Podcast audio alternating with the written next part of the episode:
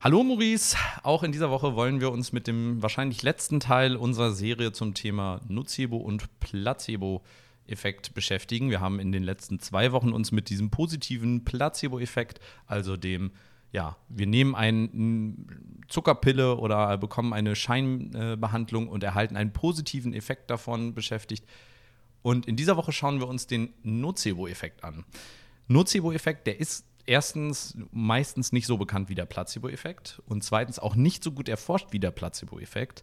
Dennoch ein ähm, ja, ganz normaler Effekt. Man geht davon aus oder man sagt eigentlich, dass in jeder medizinischen Studie und in jeder Anwendung eigentlich immer Placebo- und Nocebo-Effekte auftreten. Wir haben immer Menschen, die praktisch erwarten, dass es besser wird und auch ein besseres Ergebnis haben und Menschen, die erwarten, dass es schlechter ist und die auch ein schlechteres Ergebnis haben.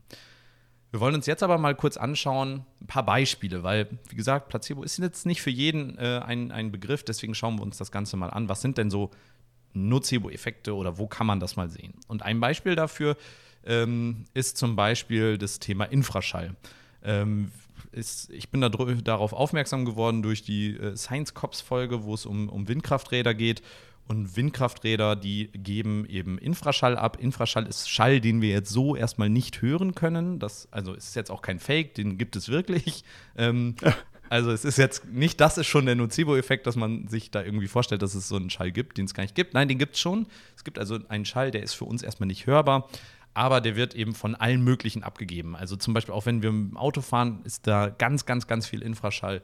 Aber auch Windkraftanlagen geben Infraschall von sich. Und es gibt Menschen, die fühlen sich dadurch eben schlecht. Die sagen, ich wohne in der Nähe von einem Windkraft, äh, einer Windkraftanlage, einem Windrad und habe durch den Infraschall negative Auswirkungen. Das kann Schlafstörungen sein, das kann Hautirritationen sein, das können Schmerzen, Kopfschmerzen, Migräne, alles Mögliche. Also alles so ganz viele ähm, Symptome, die da eben äh, mit in Verbindung gebracht werden, so die Aussage.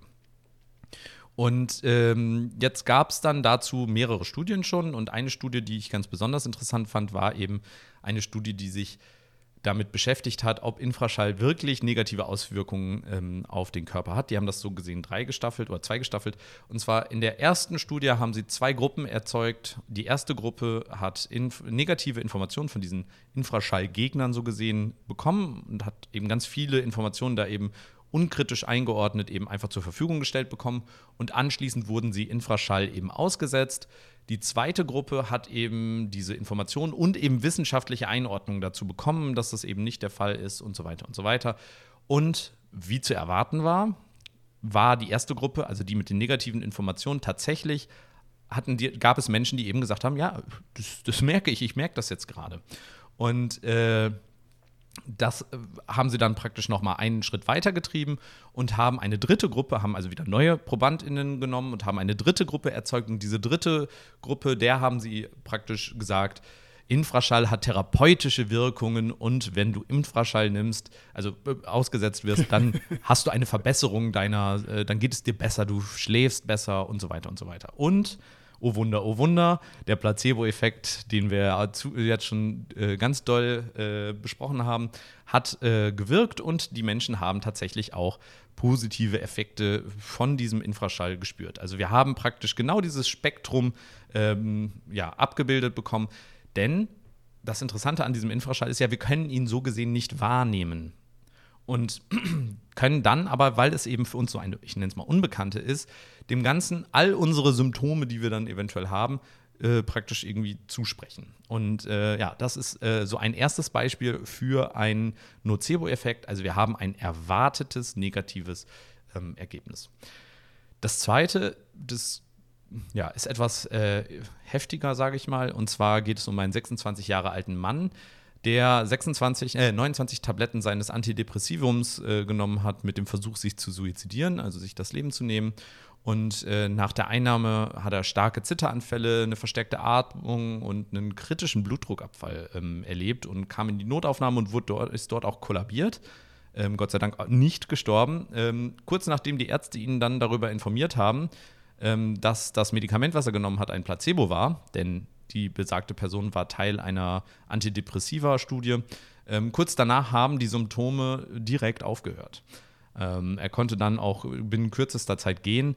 Ähm, Es zeigt also, dass ähm, ein Nocebo-Effekt einen tatsächlich richtig starken Leidensdruck ausüben kann. Also er hat sich jetzt nicht aufgrund des Nocebo-Effekts versucht zu suizidieren, sondern Blutdruck ist abgesunken, verstärkte Atmung, Zittern, also solche ähm, Sachen, hat nur die Erwartung, dass er jetzt gleich sterben wird, praktisch ähm, ausgelöst. Und ähm, konnte aber dann, Gott sei Dank, sehr einfach so gesehen gelöst werden mit dem Wissen, okay, du kannst gerade nicht sterben. Das Medikament, die Erwartungshaltung wurde so, so, gesehen durchkreuzt und mit dem Wissen, das ist ein äh, Placebo-Medikament, konnte der Person geholfen werden.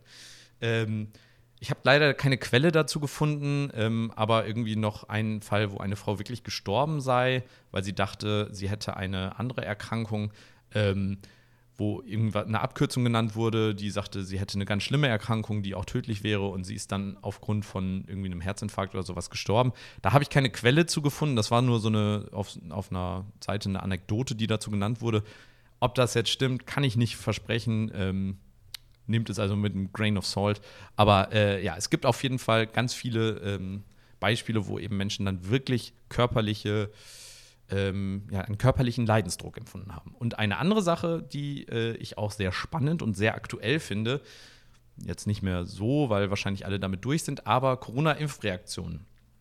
Und zwar gab es in den Impfstudien äh, in den USA und es gab ja überall Impfstudien zu der Wirksamkeit des Corona-Impfstoffs. In dem Fall gab es 45.380 Probanden, davon waren 22.578 in der Placebo-Gruppe, also ziemlich genau die Hälfte, ungefähr die Hälfte. Und dann wurde geguckt, wie verhält es sich mit den Nebenwirkungen. Und in der äh, Placebo-Gruppe gab es dann ähm, 35,2 Prozent ähm, die systemische Nebenwirkungen hatten, wie Müdigkeit und Kopfschmerzen. Dabei finde ich interessant, dass es 35,2 Prozent sind. Das ist ungefähr immer, wenn wir uns zurückerinnern an die allererste Folge, in dem allerersten Review waren es auch 35 Prozent der Menschen, die eben eine Verbesserung, eine deutliche Verbesserung hatten. Es sind immer irgendwie, wenn es um diese Studien geht, 35 Prozent ungefähr. Also es scheint tatsächlich so zu sein, dass 35 Prozent der Menschen besonders äh, empfänglich für Placebo- beziehungsweise in diesem Fall Nocebo-Effekte äh, waren. Ja, also 35,2 Prozent der Menschen in der Placebo-Gruppe hatten Müdigkeit und Kopfschmerzen und 16 Prozent hatten lokale nicht-systemische äh, Beeinflussungen, also zum Beispiel einen steifen Arm, eine Schwellung oder eine Entzündung wirklich an der Einstichstelle. In der Nicht-Placebo-Gruppe waren 46 Prozent, die Müdigkeit und Kopfschmerzen hatten und 66 Prozent, die lokale, ähm, wirkliche körperliche Reaktion hatten. Also deutlich mehr, aber vor allen Dingen im systemischen Bereich, also Kopfschmerzen, Übelkeit, also das, was, äh, Müdigkeit, was in unserem Kopf so gesehen passiert und jetzt nicht Hautirritationen tatsächlich mit sich führt, gerade da war der Nocebo-Effekt deutlich ähm, intensiver und deutlich heftiger. Ähm, aber man sieht schon, 35,2 zu 46,3 Prozent. Es waren fast gleich viele Menschen in der Placebo-Gruppe, die eben diese, ähm, ja, diese Nebenwirkungen praktisch gespürt haben.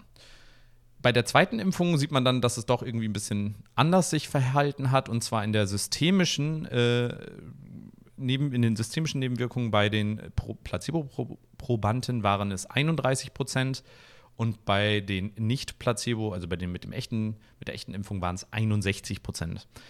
Was interessant ist, weil ich frage mich dann, naja, ganz viele werden wahrscheinlich dann mitbekommen haben, oh ja, irgendwie, man kriegt davon vielleicht eine Reaktion. Ist da vielleicht auch so ein Nocebo-Effekt bei den Menschen dabei, die den echten mhm. Impfstoff bekommen haben? Ist nochmal eine andere Frage. Deswegen ganz schwierig auch irgendwie in den Studien herauszufinden, was ist jetzt echt und was ist Nocebo. Aber scheinbar in der zweiten Impfung, das werden nicht nur Nocebo-Effekte sein. Also da gab es deutlich mehr, außer bei den mit dem Placebo-Medikament, da ist die, ähm, ist die Sache runtergegangen. Bei den lokalen, ähm, nicht systemischen Nebenwirkungen, also dieser Schwellung, Entzündung, äh, Impfarm, da waren es bei den äh, Placebo nur noch 11 Prozent, also auch da ein Rückgang um circa 4, 5 Prozent. Und, ähm, also 11,8, also ziemlich genau 4,2. Ähm, und bei den mit der echten Impfung waren es 72,8, also auch dort nochmal eine Steigung. Das heißt, bei der echten Impfung hat sich das ähm, erhöht und bei der Placebo-Impfung hat es sich erniedrigt. Das sollten wir uns kurz merken. Da kommen wir später nämlich nochmal in den Ursachen dazu, was da eventuell auch ein Faktor sein könnte. Und der letzte Punkt, ich habe es in der letzten Folge angekündigt, wir sprechen endlich mal über den Aluhut. Es gibt ja immer diesen, diesen Aluhut, von dem man spricht, wenn man von Menschen mit Verschwörungstheorien zum Beispiel spricht. Und äh, die setzen sich angeblich einen Aluhut auf, um, und jetzt kommt es, irgendwelche Strahlung praktisch vom Kopf abzuhalten. Denn die könnten, da, jetzt kommen die ganzen Verschwörungstheorien, weiß nicht, Gedanken lesen, Gedanken manipulieren, was auch immer, was auch immer. Aber es gibt ja auch Menschen, die elektrosensibel sind. Elektrosensibel beschreibt dabei Menschen, die behaupten oder die praktisch das Gefühl haben, von elektrischer Strahlung, zum Beispiel Funkstrahlen, WLAN, Mobilfunk, Mikrowellen, Elektrogeräten im Allgemeinen, einen Leidensdruck empfinden. Sie haben Schmerzen, sie haben was auch immer. Also gibt es eine ganz große Bandbreite an, an Symptomen, die damit irgendwie in äh, Verbindung gebracht werden. Jetzt gibt es aber eine ganz große angelegte Studie, die, oder es gibt ganz viele Studien, die eben versucht haben, in Doppelblindstudien eben diesen Effekt der Elektrosensibilität nachzuweisen. Und es war in keiner dieser Studien möglich, dass die Menschen ähm, einen Unterschied praktisch äh, ja, äh, belegen konnten, dass sie jetzt entweder der Strahlung ausgesetzt waren oder eben nicht der Strahlung ausgesetzt waren. Und wenn sie Strahlung ausgesetzt waren, gab es keine Verschlimmerung ihrer Symptome, egal ob die, also eingestellt, also die, die Strahlung eingeschaltet war oder nicht. Das heißt, es gibt keinen Beleg dafür, dass Elektrosensibilität tatsächlich einen eine, eine, eine Leidensdruck praktisch erzeugt. Da kann man also ganz stark davon ausgehen, dass es in diesem Fall ebenfalls wieder ein Nocebo-Effekt ist. Das heißt, es gibt nicht wirklich einen, einen Faktor, der das erzeugt. Das soll aber jetzt nicht heißen, dass diese Menschen nicht leiden. Das ist nämlich ein ganz wichtiger Unterschied. Und das ist eine Sache, da kommen wir nachher auch nochmal drauf. Die Menschen empfinden Schmerzen und Leiden wirklich, obwohl es eigentlich keinen wirklichen ausschlaggebenden äh, Punkt gibt. Gut, das sind jetzt die Beispiele. Maurice, fällt dir sonst noch ein Beispiel ein? Hast du noch einen, einen Nocebo-Effekt? Hättest du das mit dieser Elektrosensibilität nicht gebracht, hätte ich wieder einen Schwank aus meiner Jugend erzählt. Wieso, ähm, bist, du, bist du elektrosensibel? Nee, nee, nee, aber äh, was heißt Jugend? Aber doch, ja, schon, schon späte Jugend, sagen wir es so. Ich habe äh, als 34. ich habe als 48-Jähriger, ähm, nee, ich habe so in meinen äh, Ende 10er, Anfang 20er Jahren habe ich ähm, mehrere Jahre lang, ich sag mal, in der im Immobilienbereich war ich tätig und äh, durfte dort Besichtigungstermine und Wohnungsübergaben und ähnliches begleiten. Und da erinnere ich mich auch an eine Person, die dort kam und sich eine Wohnung angeschaut hat und dann hellauf davon begeistert war, dass der, äh, der ähm, Stromschalterkasten, ah, dass, ja. dass der direkt vorne neben der Eingangstür war und ganz weit weg vom, vom Schlafzimmer und Wohnzimmer. Ja. Und äh, dann hat sie hat, war die ganze Zeit so, ach ja, ist ja toll, dass das hier weg ist. Und wissen Sie, wo die Stromleitungen verlaufen und ähnliches. Und, hm, hm. Äh, und ich dachte dann so, nee, was ist denn los? Und dann äh, fing diese Person nämlich auch an, dass sie Elektrogeräte äh, nicht abhaben kann und dass sie dann Kopfschmerzen bekommt und Übelkeit und ähm, dass es ihr auch jetzt gerade schlecht gehen würde, hier in dieser Dings zu stehen, wo die mhm. ganzen Leitungen noch an sind und ähnliches. Ähm, und das ist genau das, das war so mein erster Moment, wo ich ähm, mit so diesem Effekt direkt in Kontakt gekommen bin, weil für mich damals dachte ich mir schon, hm, ist das plausibel? Kann da was dran sein? So, hm, weiß ich nicht. Und es erschien mir tatsächlich dann eher so wie etwas, das ist jemand, der einfach so weit da, wie, wie formuliere ich das, äh, respektvoll, sagen wir es so, jemand, der sich so tief in diesen Glauben gegeben hat mhm. oder in mhm. diese Annahme, dass das negative Auswirkungen haben wird, dass sie die auch tatsächlich hat. Also mir, ja. also ich habe nicht eine Minute daran gezweifelt, dass es ihr tatsächlich nicht schlecht ging. Nee, ich habe nicht eine Minute daran gezweifelt, dass es dass ihr schlecht Schmerzen ging. oder dass die genau, ja, genau. dass es echt so eine ist. doppelte Verneinung. Ich habe mich selber ja. ausgedribbelt hier gerade. Ja, ja. Ähm, nee, also das, da habe ich nicht dran gezweifelt und da habe ich dann aber auch schon damals gedacht, so ja, okay, es ist es wird wahrscheinlich so sein, dass man, wenn man sich zu tief da in etwas reinsteigert und davon ausgeht, dass dieser Effekt besteht, dass man auch den Effekt dann spürt. Ja. Und ich glaube, dafür sind wir alle recht letztendlich empfänglich äh, in irgendeiner Art und Weise. Ähm, denn man kennt es vielleicht von sich selbst auch. Zum Beispiel, äh, es ist noch ein anderes Beispiel. Man hat zum Beispiel, man war irgendwo ähm, in einem indischen, indischen Restaurant und hat das erste Mal grünes Curry gegessen. Und danach ging es einem irgendwie kacke man kennt das, das Curry hat zweimal geschmeckt, sagen wir es so.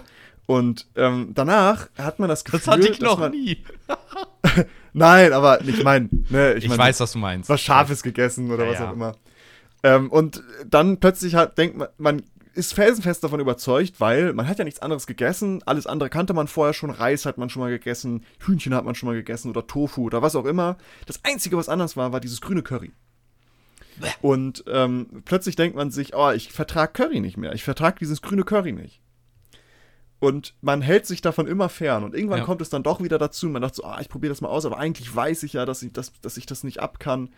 Und ähm, es kommt der gleiche Effekt weil man sich einfach so tief da irgendwie rein, also ich ich habe es selber noch nicht gehabt, aber ich wage zu behaupten, dass ich die eine oder andere Person dabei beobachtet habe, wie das passiert ist, so eine Lebensmittelunverträglichkeit entstanden ist. Ähm, und wir haben, glaube ich, auch vor ein paar Episoden mal darüber gesprochen, über diese ganze Gluten-Sache. Ja. Ganz viele, genau, also das, das tatsächlich, also äh, ich glaube, also ein hoher Betrag der Menschheit davon von sich behauptet, sie ist unverträglich gegenüber Gluten. Die tatsächliche Zöliakie, nachgewiesene Zöliakie-Erkrankung bei Menschen aber deutlich geringer ist als dieser Anteil der Menschen, die behauptet oder die das Gefühl hat, dass sie eben kein Gluten verträgt. Ja, und das ist ja spannend, weil eine wirkliche Unverträglichkeit, also eine Zöliakie, äh, ich wusste nicht, dass es so heißt, aber ich sage es jetzt auch mal, weil das cool ist.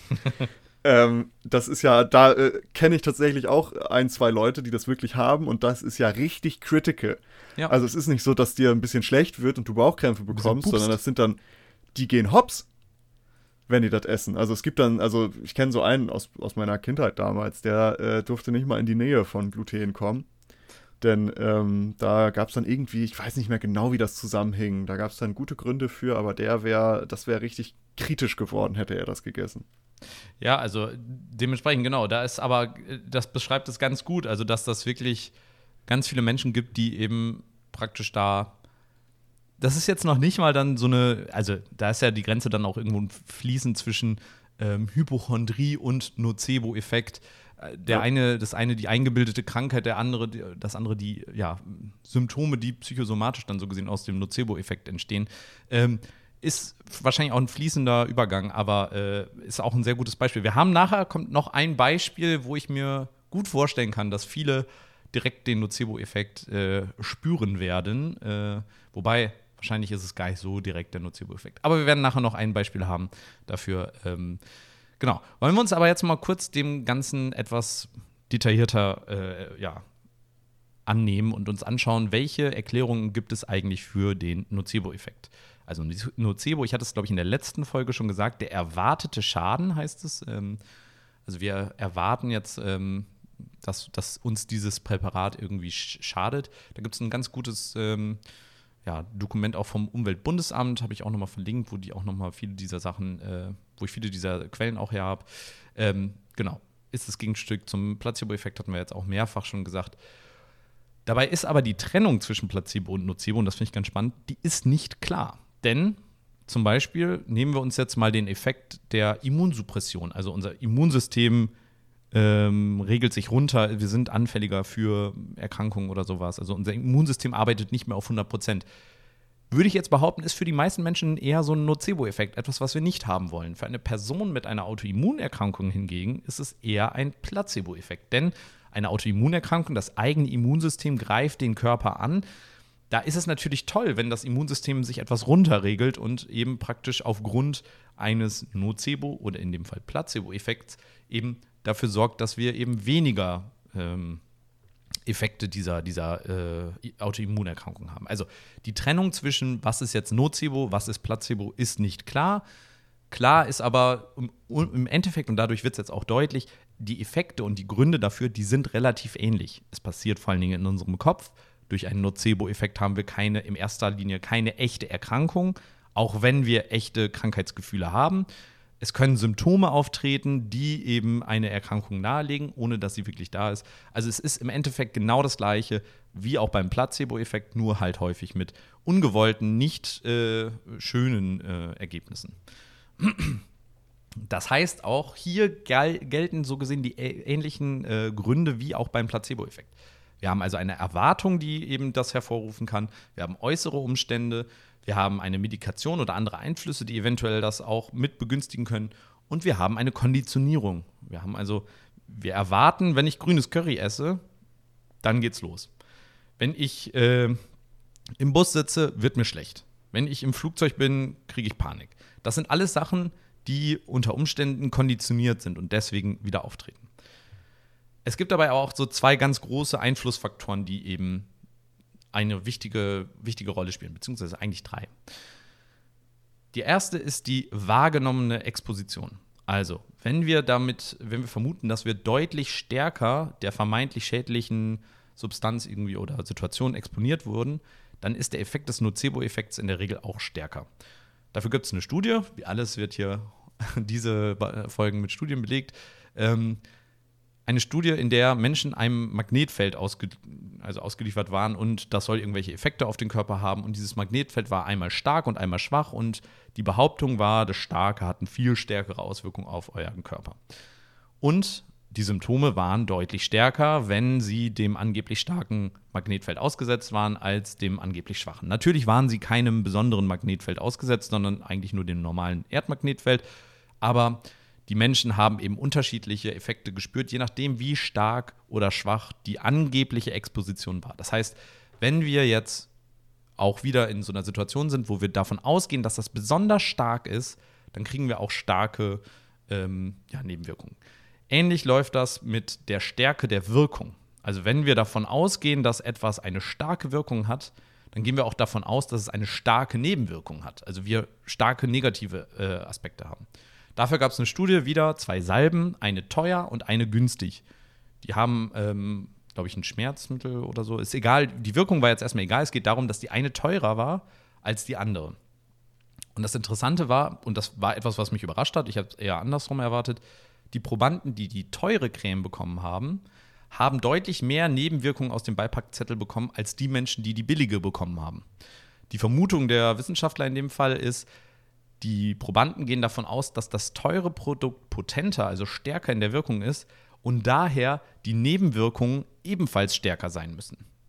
Und das finde ich ganz interessant, weil wenn wir uns jetzt mal wieder zurückerinnern an unsere ähm, Impf-Nocebo-Geschichte, äh, da könnte ich mir halt vorstellen, dass ein Grund für den Rückgang bei der Placebo-Gruppe war, dass die davon ausgehen, oh ja, die erste Impfung hatte ich ja schon, das ist viel schlimmer und die zweite kenne ich ja schon. Die Erwartung, dass, das, dass so gesehen die Reaktion geringer ist, führt dazu, dass eben geringere Nocebo-Effekte praktisch stattfinden. Wobei ich mir auf der anderen Seite vorstellen könnte, dass die Menschen eben, die eine Wirkung schon beim ersten Mal bei der echten Gruppe hatten, dann vielleicht sogar noch eine Verstärkung bei der zweiten hatten. Vielleicht. Ist nur eine Vermutung. Und das dritte ist der Einfluss unseres Umfeldes. Äh, du hattest das in der letzten Folge mit deinem Bierbeispiel schon genannt wir haben also praktisch eine Gruppe und in unserer Gruppe sehen wir, dass die Menschen eine Reaktion auf die Substanz haben, die wir da gerade zu uns nehmen.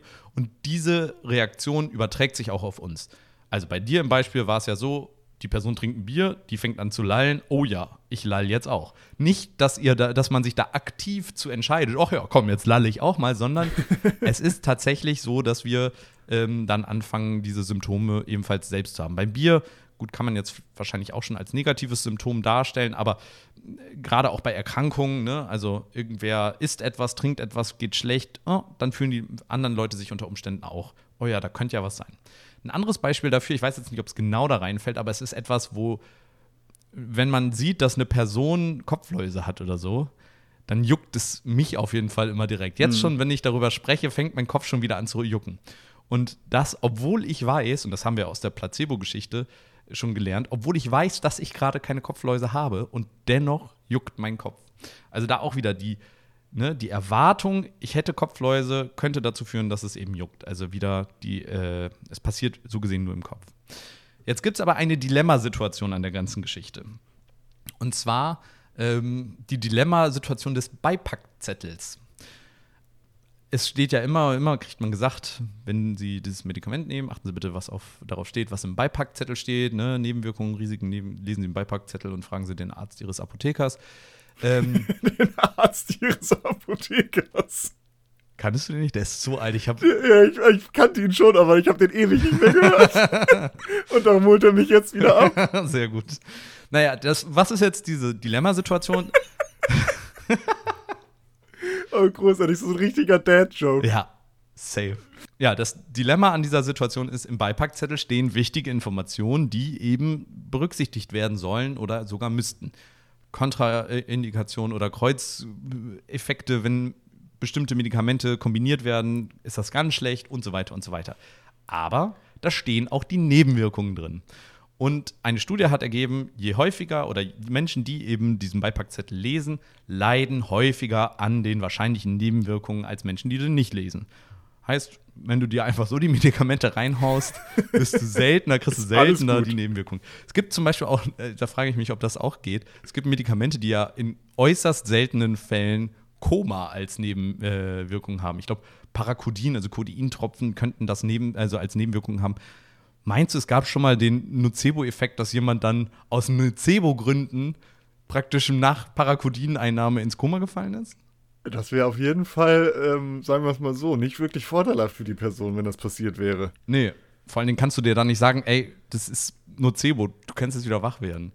Naja. St stell dir vor, dass das überhaupt, dass das in, den Neben, in dem Beipackzettel steht, ist eigentlich nur Leute, die Nocebos hatten in der, in, der in der Überprüfung dann, weißt du? All die Nebenwirkungen sind eigentlich nur Nocebos. Naja gut, das kann ja nicht, weil, äh, oder es könnte schon, aber der Punkt ist ja, während die, dieser Beipackzettel, also diese Nebenwirkungen für den Beipackzettel erstellt werden, da gibt es diese Nebenwirkungen ja so gesehen noch nicht. Die werden ja mit den 10.000 Menschen, die das dann nehmen, werden die ja erst erstellt. Das heißt, durch den Beipackzettel können sie nicht hervorgerufen werden, aber klar, könnte natürlich auch, oh, ich nehme ein Medikament, das könnte Nebenwirkungen haben.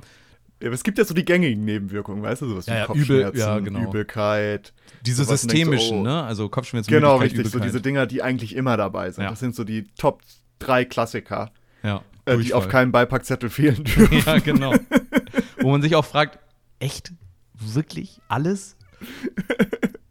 Ja, aber, äh, oder allgemeines Unwohlsein ist ja auch häufig Ja, genau. Dabei. Auch so ein toller Begriff. So, was das genau bedeutet, keine Ahnung. Ja. ähm, aber das Interessante ist, es gab auch eine Studie, die sich damit beschäftigt hat, ähm, wie sich das auswirkt, also die Nebenwirkungen, wie die dem Menschen beigebracht werden. Also wenn zum Beispiel die Beipackzettel deutlich verständlicher sind oder von einem Menschen praktisch die Nebenwirkungen erzählt werden, dann ist die Anzahl der äh, Nocebo-Effekte geringer, als wenn man diesen schwer oder fast unverständlich lesbaren Beipackzettel liest. Das heißt, dieses Unwissen oder die Unsicherheit, die durch diese schwierige Formulierung entsteht, hat auch eine, eine Auswirkung darauf, ob wir eben praktisch, ja, da, ähm, ja, empfänglich für sind. Also, die Erwartungstheorie, ne, dass wir einen Effekt, äh, Effekt erwarten, findet einfach häufiger statt und ist halt auch in dem Fall genauso wie beim Placebo ein wichtiger Grund, warum es diesen Nocebo-Effekt überhaupt gibt. Aber, und das ist jetzt, habe ich jetzt keine große Studie zu gefunden, ist jetzt erstmal nur eine Vermutung von mir. Nehmen wir uns jetzt mal das Beispiel Elektrosensibilität, Infraschall und so weiter. Diese Menschen haben ja einen tatsächlichen Leidensdruck. Anders als beim Placebo-Effekt, der ja kurzfristig praktisch eine Heilung in Anführungsstrichen oder eine Linderung von kurzfristigen Symptomen hat, sind solche Elektrosensibilität oder äh, Infraschall-Expositionsprobleme ja Sachen, die deutlich länger irgendwie anhalten. Also bei Infraschall unter Umständen so lange, wie man neben einem Windrad wohnt oder äh, Elektrosensibilität ja, eigentlich immer. So, und diese mhm. Menschen können natürlich aufgrund dessen total dem Stress ausgesetzt sein, psychische Erkrankungen unter Umständen haben. Wenn du dauerhaft Schmerzen hast und so weiter, könnte daraus vielleicht sogar eine Depression resultieren. Ist eine Vermutung, die ich habe, die für mich ziemlich plausibel äh, klingt. Das bedeutet wiederum, dass aus einem Nocebo-Effekt, wenn das wirklich stimmt, echte Erkrankungen folgen könnten. Also Beispiel äh, Depression. Aber auch Sachen wie Herzinfarkt, denn Menschen mit Depressionen oder hohem Stress sind 20 Prozent höher gefährdet äh, oder eine 20 Prozent höhere Gefahr, einen Herzinfarkt zum Beispiel zu bekommen. Also kann aus einem Nocebo-Effekt aufgrund des echten Leidensdrucks eine echte Erkrankung folgen. Das heißt, anders als der Placebo-Effekt ist der Nocebo-Effekt tatsächlich ziemlich gefährlich. Und der Nocebo-Effekt wird ebenfalls wieder durch Fehlinformationen und so weiter ähm, und, und durch das fehlende Vertrauen in, in Medizin irgendwie verstärkt. Das heißt, was wir in der Diskussion zum Placebo-Effekt, ne, sollen, ist es gut oder böse, ähm, schon besprochen haben, hat eine direkte Auswirkung eigentlich auch auf den Nocebo-Effekt, der wiederum eine direkte Auswirkung auf die echte Gesundheit der Menschen haben könnte. Das heißt, ja, alles mit Grain of Salt zu, äh, zu sehen. Ja, da da habe ich, ich habe noch einen Schwank aus der, aus der Kindheit jetzt. Erzähl. Also, äh, ich hatte ähm, als junger Bub, hatte ich irgendwann so Hackenschmerzen.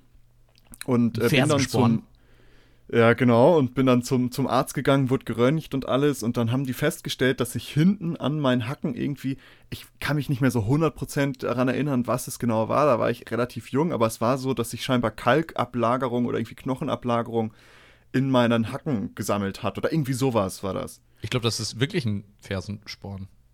Ach so, ja, das kann sein. Äh, ich, ich, ich weiß nicht, ich weiß nicht mehr, wie es. Der Fersensporn ist eine knöcherne, ein äh, knöcherner Sporn am Fersenbein zwischen einem unteren und einem oberen Blablabla. Egal. Naja, erzähl weiter. O Orthopäde hier am Mike, also spannend. Tausendsasser. ähm, naja, zumindest, das äh, wurde dann diagnostiziert und ich hatte auch Schmerzen und dann habe ich so Einlagen bekommen und ich durfte ähm, beim Sport nicht mehr mitmachen und ähnliches.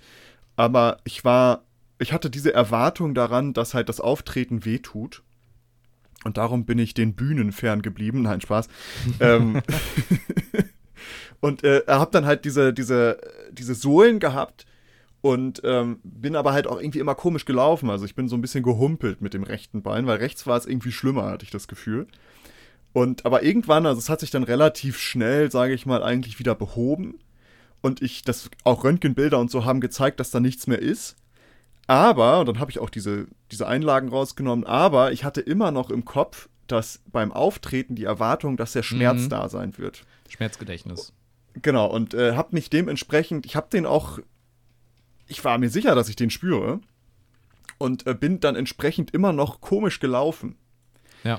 Und ich habe mir dadurch meine Kniescheiben, also ich habe mir dadurch meine Knie ver verdreht irgendwie. Also ich bin dann wieder zum Arzt gegangen ja. Und ähm, da ist dann festgestellt worden, dass es nicht mehr die Hacken sind, sondern jetzt sind es die Knie, weil ich halt irgendwie falsch gelaufen bin. Und dann hat, musste ich bestimmte Muskelgruppen oben am Oberschenkel musste ich dann gezielt trainieren, damit die wieder die Kniescheibe im richtigen, in der richtigen Position, Position oder wie auch immer halten. Ja. Genau. Das heißt, ich hatte diesen, es ist vielleicht nicht eins zu eins übertragbar, aber ich hatte so diesen Nocebo-Effekt. Ich habe erwartet, dass es da Probleme geben würde, obwohl die gar nicht mehr da sich, waren. Genau, und daraus haben sich dann echte genau. Krankheiten entwickelt. Ja, krass. Und daraus hat sich dann wieder eine neue Kniesache entwickelt. Äh, und ich durfte dann, glaube ich, insgesamt durfte ich drei Jahre lang nicht Boah. am Sport dran teilnehmen. Äh, und das ist für einen jungen Buben dann doch sehr belastend. Cool. Ach so, ja, belastend. Ja, für mich war es damals belastend. Ähm, und auch so auf dem Pausenhof wurde dann natürlich immer gekickt, da habe ich dann einfach mitgemacht, so, weil ich dachte, komm. Ja, deswegen, de nur deswegen war es nämlich kaputt. No risk, no fun, no, dachte ja. ich mir. No diggity. Nee, aber das passte ganz gut jetzt zu deinem, ne, dass daraus reale Dinge wieder werden können, reale Probleme. Und äh, ich habe so viele Schwanks aus der Jugend oder aus der Kindheit, die einfach zu dieser ganzen Placebo-Nocebo-Episodenreihe äh, passen. Also da könnte ich noch eine ganz eigene Episode zumachen. die die, die Maurice-Stories. Ja, weil tatsächlich glaube ich, dass, wie auch schon einmal erzählt, äh, diese Effekte treten immer bei fast allen Sachen auf und jeder war wahrscheinlich schon mal in der einen oder anderen Art und Weise damit äh, mal mehr oder mal weniger davon betroffen. Und es gibt auch Unterschiede, wie sehr man potenziell da ähm, empfänglich für ist. Ähm, es gibt Menschen, die, also ängstliche Menschen beispielsweise, sind äh, von Nocebo-Effekten unter Umständen häufiger betroffen als Menschen, äh, die wenig Angst verspüren oder wenig ängstlich sind und so weiter. Also da gibt es auch ganz viele Sachen, aber dass man solche Effekte schon mal kennengelernt hat, egal ob es Placebo oder Nocebo ist, ist eigentlich ziemlich, ziemlich sicher. Ähm, ja. Und wenn es wirklich auch nur, ne, wir hatten ja auch schon gesagt, äh, Kontakt zum Menschen oder die, die Fürsorge von anderen Menschen, die einfach dazu geführt hat, dass es sich erträglicher angefühlt hat, besser angefühlt hat. Oder eben, man fühlt sich, ne, dieses typische, ich bin alleine, ich liege hier krank alleine zu Hause, ist viel schlimmer als ne, typische Männergrippe. Wenn man äh, alleine ist, fühlt sich viel schlimmer an. Oder eben auch nicht schlimmer, äh, je nachdem, in welche Richtung man. Es gibt ja Menschen, die dann besonders krank werden, wenn sie alleine sind, oder eben die besonders krank sind, wenn jemand da ist zum Pflegen und die, ja, jetzt ist ganz schlimm, bitte pfleg mich. Ähm, Genau. Also da sind auch solche Effekte, die dann unter Umständen da schon bekannt sind. Ich hatte es jetzt schon mehrfach gesagt und dazu gibt es auch noch mal ein paar Studien. Äh, der Leidensdruck der Patienten, der ist echt. Und das ist nämlich, glaube ich, das Wichtige. Ich glaube, beim Nocebo-Effekt kann man nämlich sonst ganz schnell dazu hinkommen und zu sagen, was für Spinner. Die Menschen, die sollen sich mal zusammenreißen, das gibt es gar nicht. Äh, warum tun die denn jetzt so, als würde es denen schlecht gehen? Naja, weil es denen auch wirklich schlecht geht der Grund, warum es ihnen schlecht geht, mag vielleicht ein anderer sein als der, den sie jetzt erstmal annehmen, aber diese Schmerzen oder diese ja, Symptome, die fühlen sie wirklich und das fühlt sich für die auch echt an. Und deswegen ist es, glaube ich, ganz wichtig, dass man dieses Thema auch ernst so gesehen behandelt und da auch praktisch dann guckt, dass es da eben vernünftige Behandlungen so gesehen gibt. Und eine Sache ist natürlich, und das hatten wir jetzt auch schon mehrfach gesagt, eben diese Aufklärung. Die Studie, die sich mit den äh, Beipackzetteln und der Verständlichkeit von Beipackzetteln zum Beispiel beschäftigt hat, zeigt ja, je besser verständlich das Thema ist, desto weniger häufig treten solche Nebenwirkungen auf. Wenn sich ein Arzt, eine Ärztin mehr Zeit für den Patienten, die Patientin nimmt, dann ist die Therapie auch erfolgreicher oder weniger mit Nebenwirkungen behaftet. Weil man sich eben, weil man weniger Angst vor der Situation hat, weil man eben die, die Sachen besser versteht und eben auch, äh, wenn dir ein Arzt sagt, ja klar, da steht das, das und das als Nebenwirkung, aber ganz ehrlich, habe ich noch nie erlebt, passiert eigentlich nie. Und wenn sie das bekommen, machen Sie sich keine Sorgen, ist alles in Ordnung erst wenn sie Blut husten, sollten sie vorbeikommen oder so. Dann macht man sich auch weniger Sorgen, als wenn man da alleine sitzt, man liest den Zettel und da steht dann von einem von einer Million, äh, kann es mal vorkommen, dass der eine Lunge, dass die Lunge kollabiert und man sitzt da, oh ja, ich kriege irgendwie ganz schlecht Luft. Ich, ich bin mir sicher, ich hab das. Oder die äh, typischen äh, TikTok-Arztdiagnosen, äh, man swiped durch TikTok oder über Instagram oder so und dann äh, du hast Müdigkeit, ähm, du bist leicht reizbar, äh, bestimmt hast du einen Leberschaden. Und du denkst so, ja, es ist drei Uhr nachts, ich bin müde und ich kann mich auch gerade leicht reizen. Also, ähm, ich habe bestimmt einen Leberschaden. So, also, ne, man ist dadurch einfach dann empfänglicher, weil man eben nicht das richtige Wissen hat, nicht die richtige Einordnung. Dementsprechend ist es halt zum Beispiel diese Krankheiten googeln immer eine schlechte Idee, sollte man nicht tun, haben wir auch schon mehrfach drüber geredet, weil erstens eine falsche Interpretation der Informationen vorliegt häufig, weil man eben kein Experte, keine Expertin ist und auf der anderen Seite Symptome einfach viel heftiger werden und man auf einmal merkt so, oh, da könnt, das könnte da sein. Wenn ich jetzt mal ganz genau dahin fühle, dann ist es da. Genau. Also de deswegen wichtig, Informationen sich zu sammeln von Menschen, die Ahnung davon haben und äh, ja, das aber auch bei anderen Menschen, wenn die sagen, ich mir geht es halt jetzt deswegen schlecht, das nicht zu ähm, ja, ins Lächerliche zu ziehen oder sowas, weil den Menschen es offensichtlich wirklich schlecht geht. Genau. Das äh, klingt, klingt sinnvoll, ja. Ja, das war es auch schon fast mit der inhaltlichen Diskussion. Ich würde, äh, inhaltlichen Thema. Ich würde jetzt gerne in die Diskussion mit dir übergehen. Äh, Maurice, Glaubst du, dass das schwindende Vertrauen, was wir aktuell haben, so in die Wissenschaft, in Medizin im Allgemeinen, ähm, auch langfristig da noch irgendwie ein Faktor sein könnte? Hast du da selbst auch irgendwie das schon mal wahrgenommen bei dir, in deinem Umfeld, dass Menschen aufgrund von ja, dieser aktuell doch irgendwie sehr schnell voranschreitenden Wissenschaftsvertrauensverlust, des Wissenschaftsvertrauensverlusts, da irgendwie vielleicht empfänglicher für sind? Du hattest vorhin gesagt, du kennst die Person oder hast das schon mal mitbekommen mit dem grünen Curry, ähm, dass da jemand auf einmal eine Unverträglichkeit hatte? Ähm, ja, also äh, ob, ob ich das jetzt großartig mitbekomme, dass es so diesen Verlust in Wissenschaft gibt. Also, ähm, ich habe auch mal mit Personen zu tun gehabt, die äh, off the deep ends gegangen sind, sagen wir es so. Ähm, wenn du weißt, was ich meine, also die dann komplett den, den, die Wahrnehmung von allem verloren haben. Auf einmal ähm, QAnon und Co. Ja, genau, sowas. Also auch gar nicht mal jetzt schon vor, ich habe da mit solchen Leuten schon zu tun gehabt, bevor es cool war, also vor Corona-Pandemie und sowas. Spricht, glaube ich, nicht für mich. naja, du verschließt dich den Menschen nicht, was ja schon mal okay ist. Ähm, nee, also sowas habe ich schon mal mitbekommen, aber ähm, ansonsten habe ich nicht das Gefühl, dass das momentan in meinem Umfeld, also ich bekomme es nicht so aktiv mit, dass das wirklich ein Problem ist, dass viele jetzt der Wissenschaft oder Ärzten oder ähnliches nicht mehr vertrauen. Ähm, was ich schon mitbekomme, ist so ein bisschen, dass man realistischer wird, was das angeht.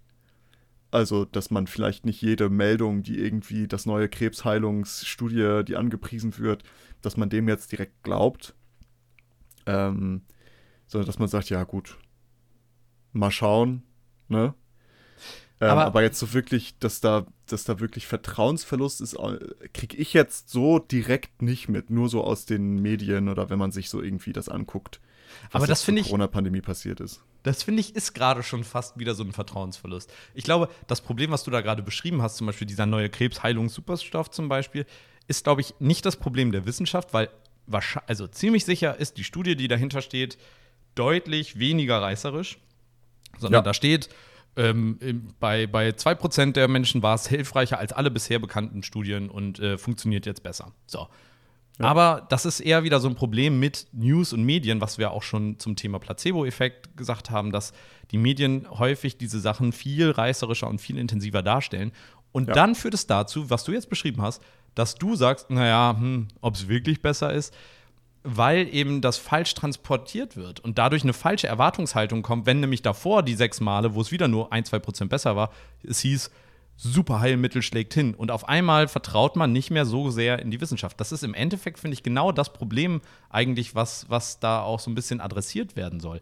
Dass aufgrund von falschen Erwartungen, von falschen äh, Informationen, die so gesehen damit äh, oder über falsch dargestellten Informationen, ähm, einfach dadurch ein Vertrauensverlust herrscht. Und dadurch das Vertrauen in, unter Umständen jetzt mal ganz überspitzt, wie er gesagt, in Medizin im Allgemeinen oder eben auch in ähm, ja, äh, die Öffnung zu Alternativmedizin, ähm, Schamanen, Magiern oder was auch immer äh, äh, da irgendwie geöffnet wird. Nicht jetzt, ne? Natürlich ganz überspitzt gesagt, aber Äh, ich, ich glaube schon, dass, also ich finde, das ist gerade ein ganz gutes, gutes Zeichen irgendwie eigentlich dafür. ähm, aber ist das nicht eher Vertrauen in die Medien, die im Flöten gehen, seitdem es so diese reißerischen Buzzfeed-Clickbait-Titel gibt? Also das, das eine bedeutet ja nicht unbedingt das andere, weißt du? Also wenn du, wenn du zum Beispiel lernst, dass die, dass du diese, diese, sag ich mal, Clickbait-Titel nur häufig Substanz haben, dann nimmst du das auch einfach realistischer vielleicht, weißt du, dass du sagst, gut, da steht jetzt, das ist die neue Supermedizin gegen Krebs, warten wir mal ab. Ja, So. Aber also im Endeffekt hast du ja aber gerade so ein bisschen gesagt, so ja, hm, ob das wirklich so ist. Klar, du hast dann das Vertrauen in die Medien nicht, aber für den Normalmenschen ist doch das, also ist doch, sind die Medien der Kontakt zu dieser Wissenschaft. Also Das stimmt. ich suche mir auch erstmal Fachliterat, also Fachmedien, Fachjournalisten, lese mir da mich in das Thema ein und gucke mir dann vielleicht noch mal eine Studie an, weil ich aber auch weiß, wie man ein Paper lesen muss, weil das irgendwie Teil meines Jobs ist. Aber wenn ich das jetzt nicht im Studium und in, während der Arbeit gelernt hätte, dann würde ich vor so einem Paper stehen und keine Ahnung haben. Und das tue ich jetzt teilweise halt auch, wenn das voll gebombt ist mit irgendwelchen Fachbegriffen, die ich alle nicht kenne.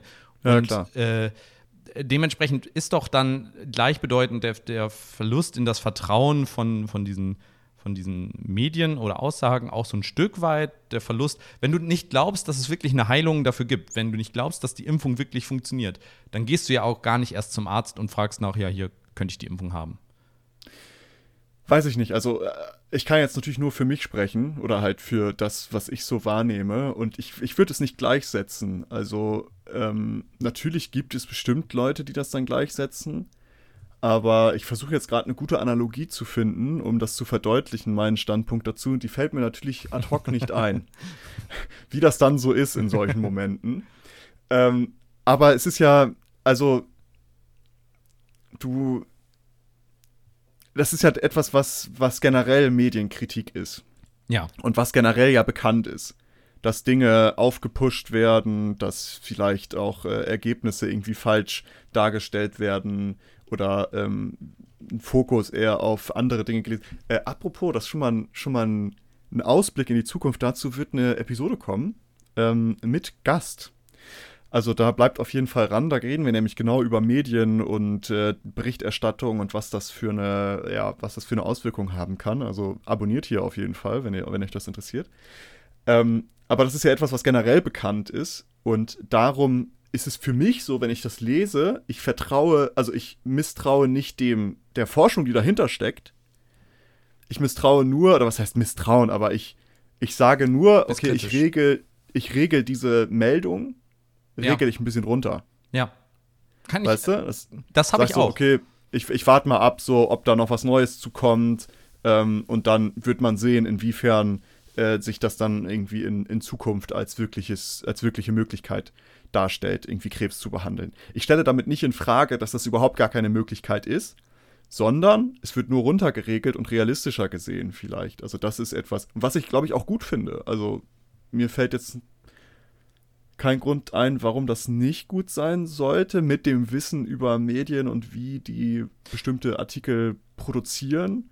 Ich glaube, der wichtige ähm, Faktor, also der wichtige Punkt ist, dass, also der erste Schritt zu sagen, so ein Hype, so eine Hype-Meldung, die nehme ich erstmal mit einem Grain of Salt. Bin ich erstmal ein bisschen skeptisch zu, dieser, äh, zu diesem Artikel. Aber wenn es für mich relevant ist, dann befrage ich in dem Fall einen Experte, eine Expertin. Also Beispiel, ich ja. habe selbst Krebs, lese jetzt, oh hier, super Heilmittel.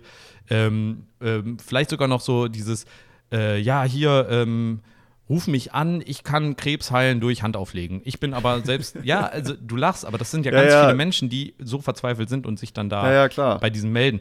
Und da ist es, glaube ich, wichtig, dass man dann in dem Fall eben doch mit einem Experten redet, auch wenn der bisher die Heilung noch nicht erzeugen konnte.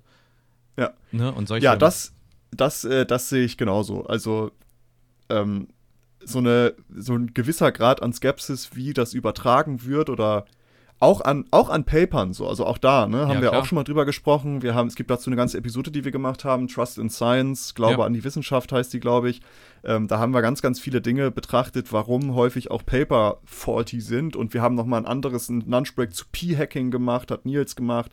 Ähm, also es gibt da, wenn ihr in unserer Liste runterscrollt, gibt es da einige Episoden zu oder einige Punkte, in denen wir darüber sprechen. Ähm, also ich glaube, so eine gewisse Skepsis ist immer okay, solange es nicht den Prozess als solchen in Frage stellt. Genau, und vor allen Dingen, solange man den Experten weiter vertraut, auch wenn es eben, man eben so gesehen, ja, äh, manchmal keine Erklärung bekommt, die einem gefällt. Ja, weil um, um deinen, keine Ahnung was, um deinen Herd anzuschließen, fragst du auch nicht den den, keine Ahnung, was, die Reinigungskraft halt. von nebenan oder Schamanen. den Schaman von nebenan, sondern holst dir irgendjemand, der sich mit Elektronik auskennt und Wechselstrom und Starkstrom oder was auch immer. Ja. Ähm, und äh, das machst du bei anderen Themen natürlich auch. Und man kann auch mehrere Experten fragen, um ein differenziertes Bild zu bekommen oder um sicher zu gehen oder was auch immer. Aber äh, ja, also da gebe ich dir recht. Es ist eine gewisse Skepsis ist okay, solange man dem Prozess als solchem vertraut und dann auch den Menschen, die in diesem Prozess tätig sind, vertraut. Genau. Und vielleicht so als abschließendes Fazit zu der ganzen Geschichte. Ähm, ich glaube, es ist ganz wichtig, dass man sich keinen großen Druck macht bezüglich dieser Nocebo-Effekte. Ähm, die sind zum einen normal.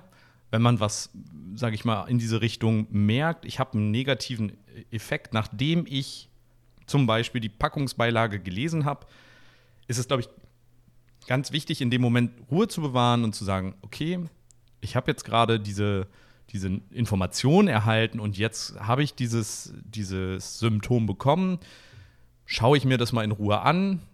Bleibt das? Wird es schlimmer? Wenn ja, kontaktiere ich einen Experten, Expertin und vertraue dann darauf, auch wenn die mir dann zum Beispiel sagt, es ist alles in Ordnung, sie müssen sich keine Sorgen ja. machen.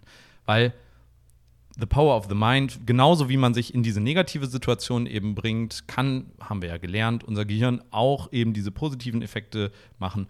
Und es ist immer ein Punkt der Wahrnehmung, wie wir die Situation wahrnehmen. Dementsprechend ganz wichtig, es klingt immer so super nervig, aber eine positive Einstellung zu vielen Dingen kann wirklich dazu führen. Und ich bin eigentlich, ich hasse solche Sachen. Ich hasse solche Sprüche. So, ja, mit so einer negativen Einstellung kann das nur schlecht werden. Ja, leider in so ein paar Punkten scheint es wirklich zu stimmen.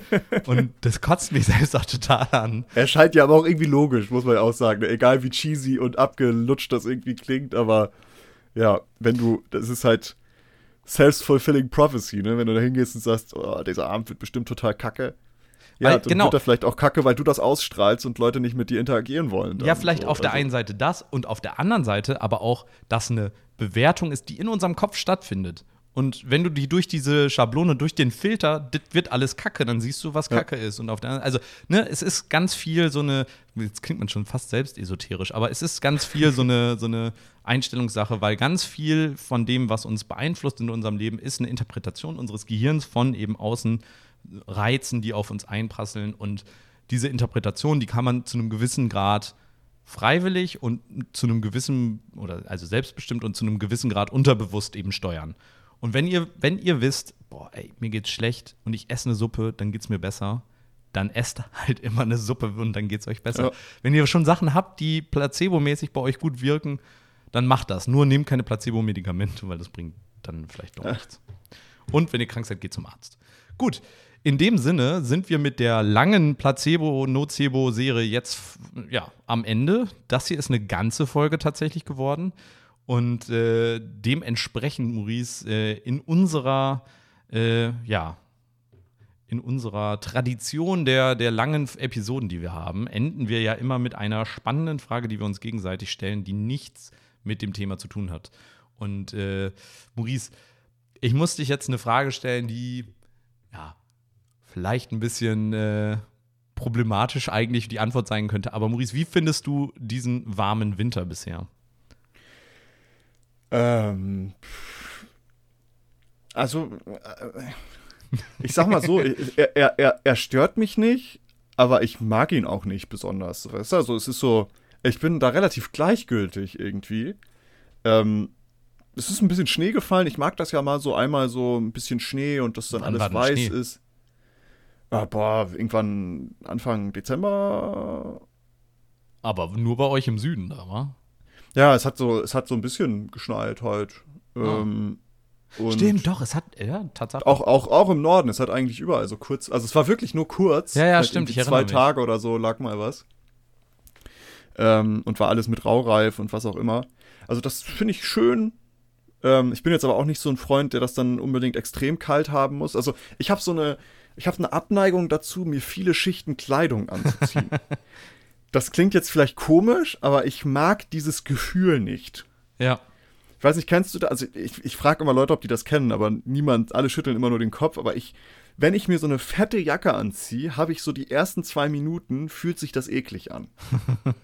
Ja. Einfach weil das so, weißt du, dann packst du dich da so ein und wirst so einge. äh, Und äh, dieses ein- Behäbige, man ist nicht so, man kann sich ja, nicht und so dann bewegen kommt noch eine und Mütze so. drauf, weißt Ja, du, und dann ja. noch ein Schal drum und irgendwie ist alles so eingepackt und äh, schwitzig dann auch irgendwann. Und ja, also ich mag dieses Gefühl einfach nicht und deswegen bin ich immer eigentlich ganz okay damit, wenn es nicht so kalt ist. Ähm, aber natürlich ist es auch irgendwie eigenartig, dass es so Dezember, Januar ist und es ist gefühlt 18 Grad draußen. Ja, es war doch letztens in, in Stuttgart, glaube ich, 20 Grad vor Anfang Januar, irgendwie sowas. Ja. Also, ja, ich muss sagen, ich bin da auch äh, ein- bisschen zwiegespalten. Auf der einen Seite ähm, muss ich sagen, es, ich finde, es gibt nichts ekligeres als bei 0 Grad, minus 1 Grad, durch Regen, ohne Handschuhe mit dem Fahrrad zur Arbeit zu fahren. Da, das ist das Schlimmste und das finde ich grauenhaft. Dieses, du spürst deine Hände nicht mehr knallrot, alles taub, ekelhaft. Ähm, dementsprechend in der Hinsicht bin ich ganz happy, dass es das gerade nicht so gibt. Den Regen, der nervt mich auch so ein bisschen. Ich muss sagen, aus Klimaschutz, also die Gründe dafür finde ich natürlich total scheiße und bin auch sehr enttäuscht, dass es so ist. Aber diese, du hattest ja vorhin diese kalten Tage auch angesprochen, wenn es so richtig trockene, kalte Kälte ist, die finde ich ist so angenehm zu ertragen. Da kannst du auch Fahrrad fahren, ne? Und das ist alles cool. Ähm, aber die haben wir ja irgendwie nie. Bei uns ist immer so nasskalt, so eklig Ja. kalt. Und da bin ich auch überhaupt nicht traurig, dass das gerade nicht der Fall ist. Ähm, nichtsdestotrotz muss ich sagen, ist es doch schon sehr beängstigend, wenn man merkt, so die Anzahl der kalten Winter, ne, also so, wenn ich mal überlege, so als Kind, da war eigentlich, da gab es eigentlich fast jeden Winter gefühlt mal ein bisschen Schnee. Ähm, während das jetzt ja schon doch eher besonders ist, wenn mal wirklich Schnee liegt. Also zumindest Ja. hier im Norden. Ähm, und dementsprechend ja, bisschen traurig. Naja, hätten wir diese spannende Frage auch geklärt. Äh, ich hoffe, ihr habt einen Mehrwert. Wenn ihr eine besondere Meinung dazu habt oder auch eine nicht besondere Meinung, dann äh, kommentiert sie gerne auf Instagram, schreibt uns bei Twitter oder sonstiges. Ihr könnt uns da überall folgen. Folgt uns auch gerne auf den, äh, auf den Plattformen, auf denen ihr uns gerade hört. Und äh, lasst gerne eine Bewertung da, das freut uns immer sehr. Und äh, in dem Sinne beenden wir diese ähm, euch doch hoffentlich Placebo-Glücklichkeitsgefühle ausschüttende Folgenserie und äh, wünschen euch ganz viel Spaß. In der nächsten Woche gibt es wahrscheinlich eine sehr spannende Folge. In dem Sinne, äh, Maurice, wie immer, vielen Dank für deine Zeit und wir hören uns das nächste Mal. Tschüss. Ciao, ciao.